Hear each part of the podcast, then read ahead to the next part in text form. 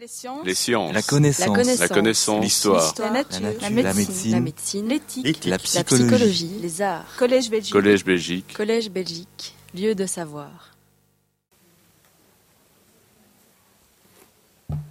Bien, chers amis, excusez-moi de ce retard. Je souhaite remercier Madame la directrice de l'Académie royale, la première fois que je parle dans une institution royale, des sciences des lettres et des beaux-arts de Belgique, et notre collègue, Monsieur le professeur Christophe Dentant, du département de langue et littérature moderne à l'Université libre de Bruxelles, pour leur parfaite et amicale organisation de ce colloque et pour nous avoir fait l'honneur de nous y inviter. L'étude et la recherche qu'ils mènent avec mon ami le professeur André Elbeau sur toutes les formes d'expression de diverses civilisations à travers le monde, poésie, musique, danse, littérature, apporte un éclairage très ouvert à l'œuvre de Shakespeare, qui ne date que de 400 ans. Vu du ciel, c'est bien peu. Encore merci.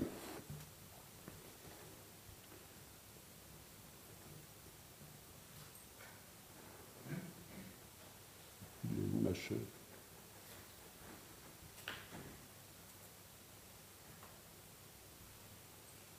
Je cherche l'appareil pour avancer. Hein Je suis- D'accord. Ok.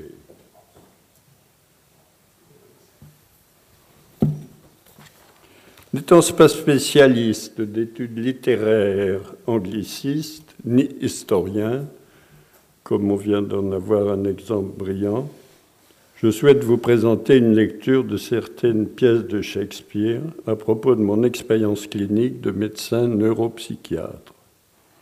Je me limiterai volontairement à des personnages qui présentent les symptômes de forme grave de maladie mentale, je crois que ça correspond en anglais à mot madness, et pas du tout folie ou d'autres, qui sont les psychoses délirantes et les formes sévères de psychose maniaco-dépressive dans trois exemples. La princesse Constance dans Prince John, King John, le roi Lear dans ses rapports avec Cordelia, et Périclès, roi de Tyr. À la mort de Richard Cœur de Lion, une querelle éclate à propos du choix de son successeur sur le trône d'Angleterre. La règle de primogéniture voudrait que lui succède le fils de son frère cadet Geoffroy, le jeune prince Arthur, duc de Bretagne,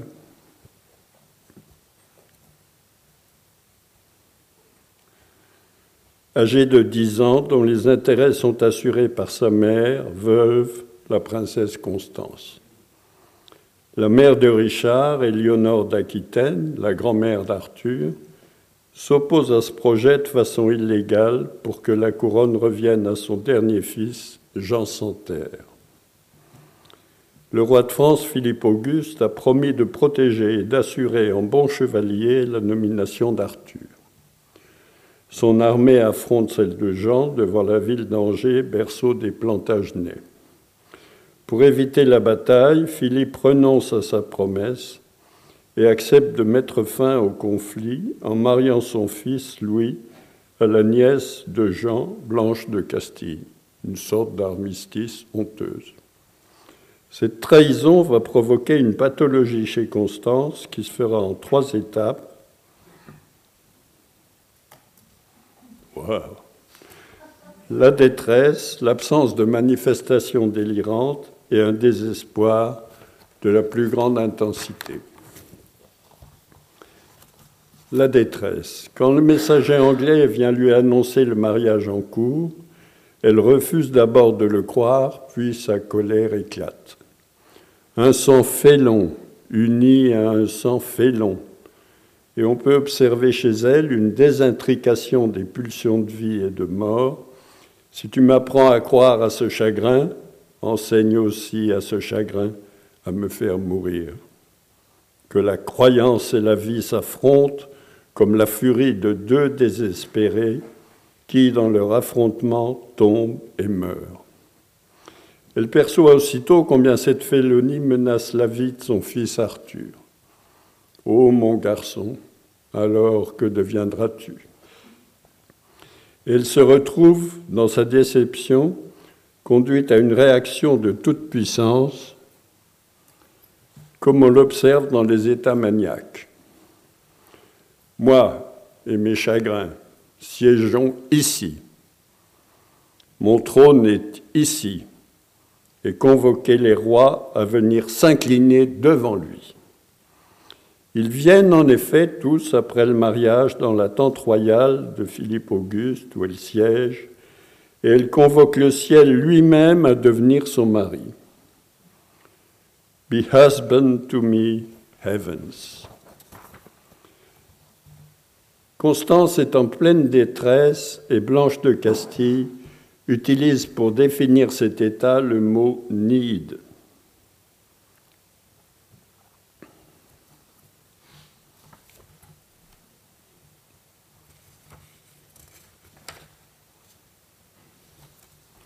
Que Jean-Michel Desprats traduit par détresse. Ce constat, l'effondrement dans la folie sans délire. Sous l'autorité du légat du pape, la bataille reprend entre les deux armées. Jean en sort vainqueur et emmène le jeune prince Arthur comme prisonnier, avec intention de le faire mettre à mort comme rival. Le légat du pape pense que Constance exprime sa folie, madness, mais Constance ne délire pas, elle reste désespérément lucide. Je ne suis pas folle, les cheveux que j'arrache sont les miens. Mon nom est Constance, j'étais la femme de Geoffroy, le jeune Arthur est mon fils, et il est perdu. Car n'étant pas folle, mais sensible au chagrin, ma part raisonnable résonne sur les moyens d'être délivrée de ses souffrances et m'apprend à me tuer ou à me pendre. If I were mad, I should forget my son, or madly think a babe of clouds were he. Si j'étais folle, j'oublierais mon fils, ou follement le prendrait pour une petite poupée de chiffon. Troisième stade, le désespoir sans limite. Quand Constance apparaît en image d'absolu désespoir, Philippe la décrit ainsi. Look, who comes here? A grave unto a soul. Voyez qui vient ici, une tombe déjà refermée sur une âme? Sa dépression a atteint le niveau le plus profond, l'expérience la plus éprouvante, le stade du désespoir à l'état pur, la liquéfaction de tout espoir devant un horizon bouché. Le seul investissement qui lui reste, la mort.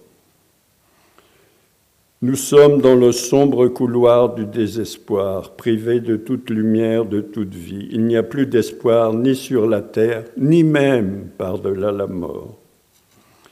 Le troisième stade de la torture de Constance est le désespoir le plus profond, la communion fusionnelle avec la mort, qui n'est pas sans jouissance. La mort, la mort, ô aimable, délicieuse mort. Et je vais embrasser tes ossements affreux et être une charogne, un monstre comme toi. Viens, ricane, et je penserai que tu souris, et je te bécoterai comme si j'étais ta femme. Bien-aimé de la détresse, oh, viens à moi. On apprendra plus tard qu'elle a trépassé dans un accès de folie, suicide ou non, on ne sait pas. Une frenzy died. Commentaire. Le délire des négations de Jules Cottard. Plus tard, en 1882, un psychiatre français, Jules Cottard, a décrit chez l'adulte et l'adolescent une forme de mélancolie délirante avec négation d'organes, ils ont l'impression de ne pas avoir d'intestin par exemple, négation de soi, négation du monde, damnation, immortalité, conviction d'un châtiment éternel, ainsi qu'un oppositionnisme général. Shakespeare allait encore plus loin dans la néantisation fantastique destinée à durer dans l'éternité en décrivant la conviction que Constance, la conviction que même après leur mort, elle ne reconnaîtra plus son fils tant il aura été rongé de chagrin, aussi creux qu'un spectre. Donc jamais, jamais je ne contemplerai à nouveau mon délicieux Arthur. Cette dimension d'éternité recoupe celle de damnation mentionnée par Cottard. Tout en désirant la mort, s'identifier à un cadavre, les sujets sont convaincus qu'elle ne mettra pas fin à leur souffrance. Jacques Lacan a évoqué cet effondrement ainsi. Le trou dans le réel, provoqué par une perte, une perte véritable, cette sorte de perte intolérable à l'être humain, qui provoque chez lui ce deuil, ce trou dans le réel, se trouve par cette fonction même dans cette relation qui est l'inverse de celle que je promets devant vous sous le nom de forclusion, verwerfung, le trou de la perte dans le réel de quelque chose qui est la dimension à proprement parler intolérable, offerte à l'expérience humaine, qui est non pas l'expérience de votre propre mort que personne n'a, mais celle de la mort d'un autre, qui est pour nous un être essentiel. On peut reprocher cela d'un poème, si on peut dire poème, d'une confidence de Stéphane Mallarmé, se trouvant sans voix quand son fils Antoine est mort. Dans ce combat entre la vie et la mort que soutient notre pauvre petit adoré, l'horrible. C'est le malheur en soi que ce petit être ne soit plus. Si pareil est le sien, est, non pas doit être, j'avoue là que je faillis et ne puis affronter cette idée. Toutefois, je viens terminer là avec Constance et King John. On va évoquer rapidement deux autres pièces de Shakespeare où il évoque des formes graves de folie. La psychose délirante dans le roi Lear. Cette pièce est très connue et je limiterai mon propos au rapport passionnel et contrasté entre Lear et Cordelia. La désaffiliation. Dès le début, voulant alléger les contraintes à raison de son âge, il décide de partager son royaume en trois parts, vous connaissez tout cela, à la différence de ses sœurs, Cordélia refuse les conditions requises par le roi pour effectuer cette donation-partage égalitaire et proclamer l'amour que chacune d'elles éprouve pour leur père. Elle estime que l'amour, le vrai, doit rester caché et refuse d'exhiber son affection profonde. La colère de Lyre est immédiate massive, cruelle, par toute l'influence de ces astres qui nous font exister ou cesser d'être, j'abjure ici toute ma tendresse paternelle, toute parenté tout lien du sang, et te tiens pour étrangère à mon cœur et à moi, dès à présent et à jamais. Traduction de Jean-Michel Desprats. Le verbe tout discret, mais très violent. Abjurer le lien symbolique entre le père et la fille. Il la déshérite, la prive de dot et la réduit à un souvenir superficiel. My sometime daughter. Les commentateurs se sont interrogés sur cette violence en se demandant si elle exprimait une vexation narcissique ou plutôt les premiers signes d'une déstructuration psychotique. Je penche pour cette hypothèse en raison de la violence de cet arrachement de leurs liens Et j'en veux pour preuve sa preuve la prise de conscience de lire, après son rejet massif par sa fille Goneril, qu'on peut développer ainsi en, traduction personnelle. Ô petite faute, toute petite faute, comme tu me semblas horrible quand tu te manifestas chez Cordélia. C'est toi, petite faute, qui, comme s'il s'agissait d'une machine, d'un levier, d'un engin, sauter, wrenched, le cadre qui me permet de prendre en compte le monde, la nature, la réalité, l'arrachant de la place où il avait été fixé. On ne peut mieux définir la folie. Dès lors, plus rien ne s'oppose à ce que l'orage de la folie s'empare du psychisme du sujet, dans son cœur et sur la scène. Freud avait montré en 1894 que la psychose était beaucoup plus destructrice que la névrose, car le moi s'arrache, sich von, à la représentation inconciliable, mais celle-ci est dans une corrélation inséparable avec un morceau de la réalité. Cela confère à des représentations propres une vivacité hallucinatoire, comme quand il croit faire comparaître Goneril et Reagan sur place devant le tribunal qu'il préside. Quand il se réveille sous la tente de Cordelia, il pense être déjà dans l'au-delà et il répond à sa fille.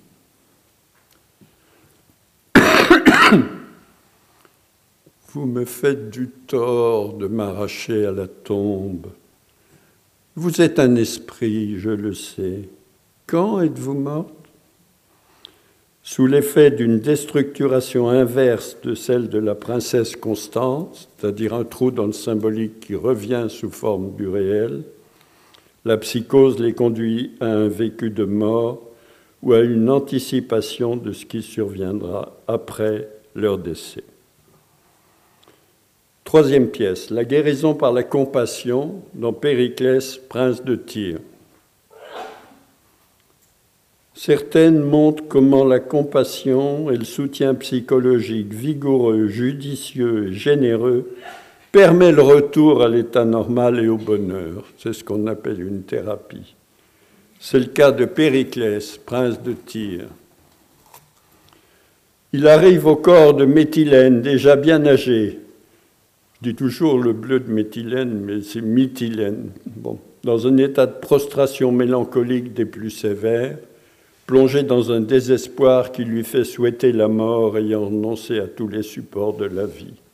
Il ne se rase plus, il ne mange plus.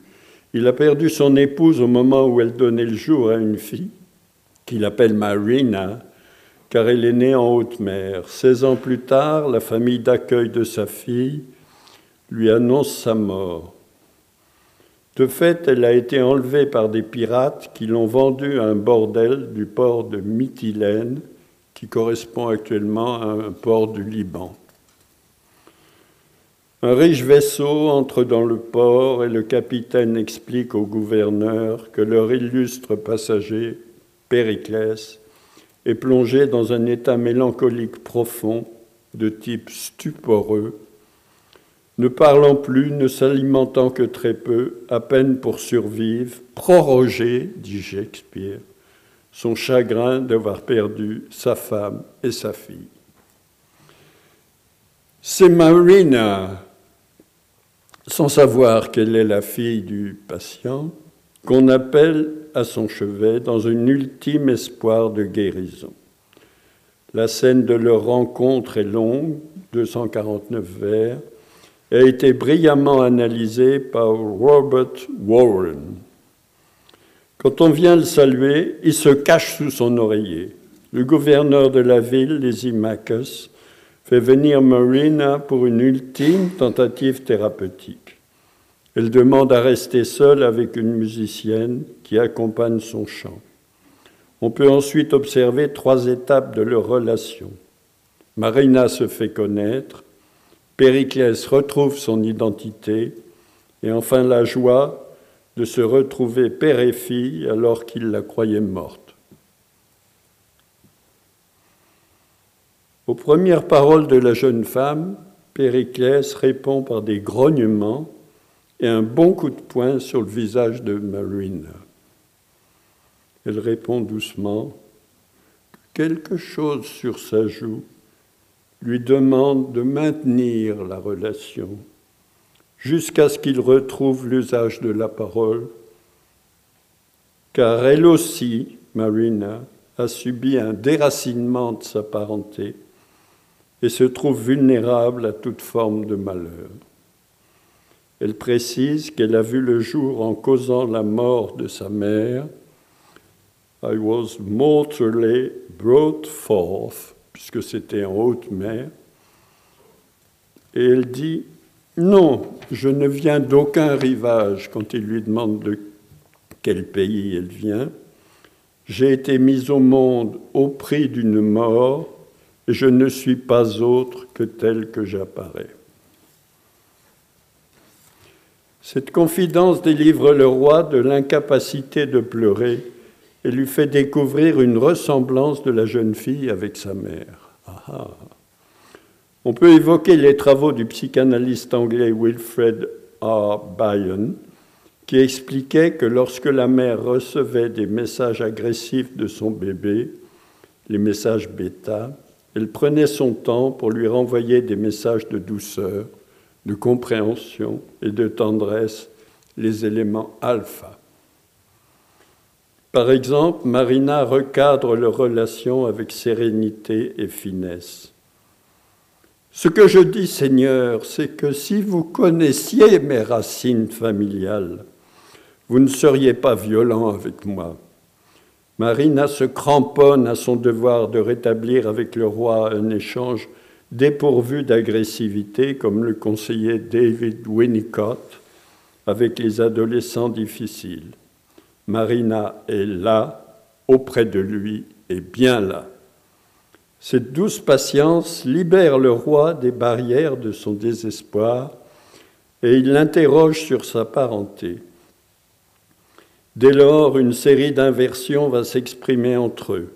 Il trouve qu'elle s'exprime comme un garçon, tandis que lui souffre comme une fille. Il anticipe qu'après sa propre mort, elle le célébrera en siégeant sur sa tombe, souriante en ultime hommage. Enfin, il veut connaître son nom. Thy name, my most kind virgin. virgin. Et elle délivre la phrase décisive My name is Marina. Cette phrase de cinq mots, réversible, musicale, symétrique, éclaire la scène comme un miracle. Elle jaillit de la mer pour conforter le roi dans son statut de père. Elle l'éblouit tellement qu'il se méfie que ce soit encore une moquerie des dieux.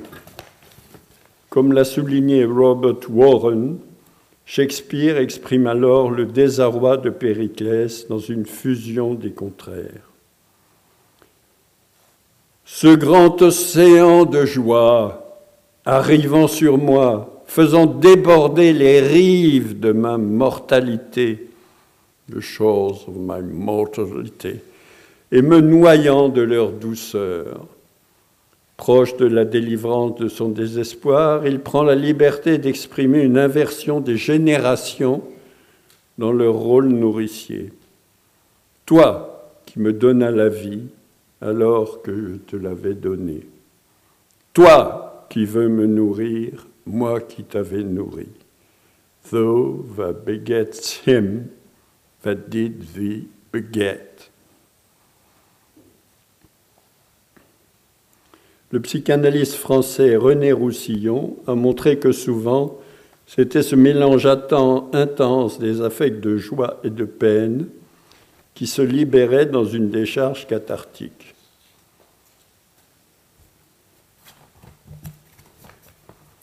Alors j'ai réfléchi hier soir que finalement, la pathologie ne venait pas comme cela et qu'il fallait quelque chose qui ait fragilisé le héros, même après des traumatismes majeurs comme la, mort de son épouse et de sa fille. Au début de la pièce, Shakespeare fait réciter la pièce dont Goer est lui-même l'auteur et dont il s'est inspiré, c'est en quelque sorte, comme on l'a dit, en, abîme, aux deux sens du terme. Et Goer affirme dès la ligne 23 de la pièce qu'il s'agit d'une problématique d'inceste. Et Shakespeare n'a pas attendu Freud pour proclamer que c'est le tabou le plus enfoui dans l'inconscient. Et quand je présente ce texte à des psychanalystes, ils me disent Est-ce qu'il n'y aurait pas de l'inceste quelque part? Shakespeare utilise ce mot trois fois dans le texte. Rappelons un peu comment il en est venu. Comment il en est venu à ce texte, à évoquer cette idée d'inceste. Il est, Périclès est tombé amoureux de la fille du roi d'Antioche, dont la situation est bien particulière. C'est un veuf, son épouse est décédée en lui laissant leur fille, paraît de toutes les beautés, et le roi provoqua sa fille à établir avec lui une relation incestueuse qui, à la longue, ne provoqua plus chez eux de culpabilité, alors que c'est la faute grave qui ne doit jamais être commise, aujourd'hui comme hier bad child, worse father, to entice his own to evil should be done by none. Périclès ne connaît pas tout cela, mais Antioche lui annonce, sous peine de mort, qu'il n'obtiendra la main de sa fille jolie que s'il trouve la réponse à une énigme dont elle lui donne le texte et où elle a écrit. Je ne suis pas une vipère, bien que en naissant j'ai dévoré un peu la chair de ma mère qui me donna la vie. Pas, il ne faut pas choisir des partenaires comme ça. Cherchant un mari, j'ai trouvé la tendresse d'un père. Dès lors, il est père, fils et gentil mari, comme au nom du père, du fils et du gentil mari, annonce Warren en note. Et moi, je suis mère, épouse et toujours son enfant. Et la jeune fille ajoute cette menace, et comme cela peut se faire à deux, si vous n'y parvenez pas, Périclès, une médecine bien tranchante y mettra fin. Sharp physic is the last. On lui coupera la tête et elle sera fixée au fronton du château comme celle des précédents. Un homme, un vrai, doit être courageux, mais il y a des limites. Et Périclès s'enfuit de cette île le soir même. Alors cette situation insoluble va-t-elle se reproduire quand Périclès âgé et sa fille Marina tombent dans les bras l'un de l'autre après sa guérison Non, parce que Shakespeare a recours à un miracle. Il met Périclès en extase, enchanté par la musique des sphères célestes, et il fait apparaître, un petit peu comme l'atomium ici, qui permet cela, et il fait apparaître Diane, la déesse de la pureté et la protectrice des naissances, pour ordonner à Périclès de faire voile tout de suite vers son temple d'Éphèse, où il retrouvera son épouse, Thaïsa, que Périclès croyait morte en couche et qui a été sauvée par Cérimone le guérisseur et introduite dans le groupe des Vestales de Diane.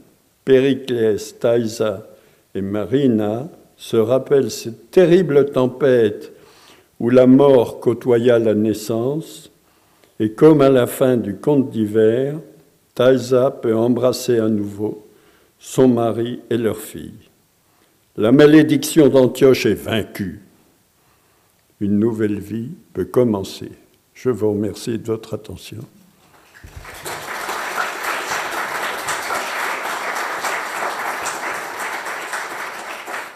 Sciences. Les sciences. La connaissance. La connaissance. L'histoire. La nature. La nature. La La médecine. médecine. La médecine. L'éthique. La La psychologie. psychologie. Les arts. Collège Belgique. Collège Belgique. Collège Belgique. Lieu de savoir.